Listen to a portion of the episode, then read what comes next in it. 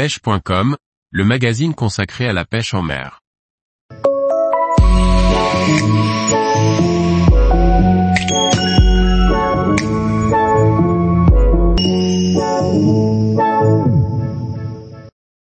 Cinq erreurs à ne pas faire lorsque l'on part en voyage de pêche. Par Liquid Fishing. En voyage de pêche, le temps est bien souvent limité et les possibilités de prendre du poisson réduites. Regardons ensemble comment bien se préparer pour ne pas commettre d'erreurs. Avant de partir, il faut maîtriser son matériel, surtout qu'une fois sur place, d'autres facteurs que l'on n'a peut-être jamais rencontrés peuvent être présents, comme le courant, le vent, les vagues. J'ai l'exemple d'une personne, sur un voyage à la recherche du peacock bass, qui s'est acheté son premier ensemble casting avant de venir. Cette personne a malheureusement passé son temps à essayer de comprendre comment fonctionne son ensemble et est passé à côté de son séjour. Sur ce même séjour, une autre personne s'était mis en tête de pêcher à la mouche, mais de la même manière, elle a passé son temps à comprendre la technique. Il vaut donc mieux utiliser des techniques que l'on maîtrise, ou apprendre et s'entraîner à l'avance sur les techniques que l'on souhaite pratiquer, et ne pas les découvrir une fois sur place.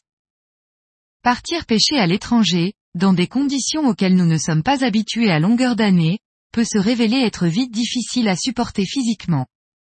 Mal de mer, tolérance à la chaleur, au froid ou à l'humidité, temps de repos réduit, sont d'autant de conditions auxquelles il faut être capable de s'adapter rapidement. Il faut prendre soin de soi dès le début du séjour, et ainsi être certain d'en profiter jusqu'au bout.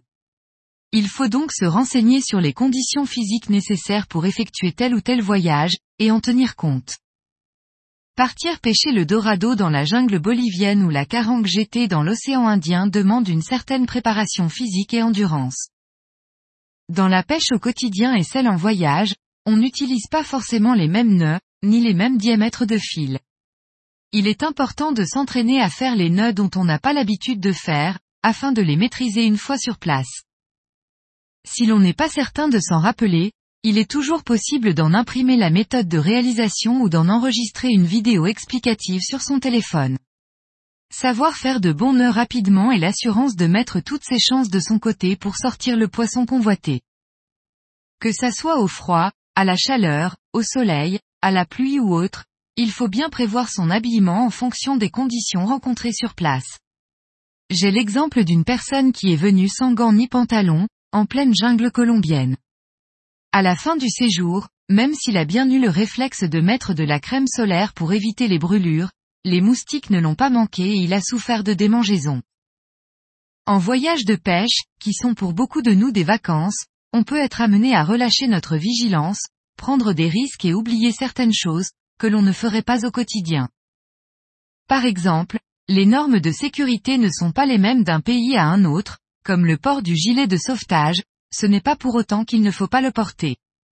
Si l'on ne sait pas nager et que l'on pêche en bateau ou à proximité de zones dangereuses, emmener et porter un gilet de sauvetage en tout temps est clairement recommandé. Ceci rappelle le dramatique accident survenu en 2022, dans lequel un pêcheur s'est noyé sur l'Orénoque, un fleuve puissant d'Amérique du Sud. Une des choses à retenir, est qu'il faut être bien préparé et ainsi débuter son séjour au mieux. Le temps sur place est court et précieux, il faut donc l'optimiser au maximum et être opérationnel dès le premier jour.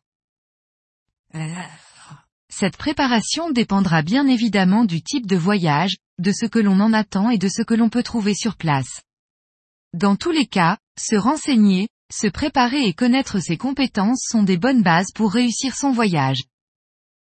Tous les jours, retrouvez l'actualité sur le site pêche.com. Et n'oubliez pas de laisser 5 étoiles sur votre plateforme de podcast.